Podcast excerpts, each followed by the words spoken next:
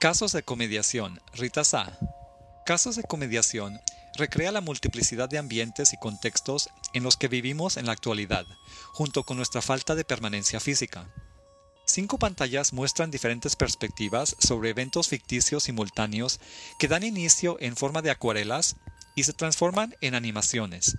Este proceso de remediación, definido por Volter y Grusen en el 2000, y del ajuste de una técnica anterior a una nueva, se vuelve la analogía del ajuste de nuestras tradicionales actividades sociales en los nuevos espacios de interacción social.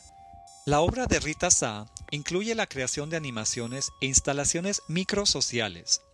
Le gusta representar actividades sociales basándose en el concepto de comportamiento como actividad animal o calidad intrínseca, que siempre está presente en nuestras actividades cotidianas pero que suele esconderse con el desarrollo de sociedades y civilizaciones.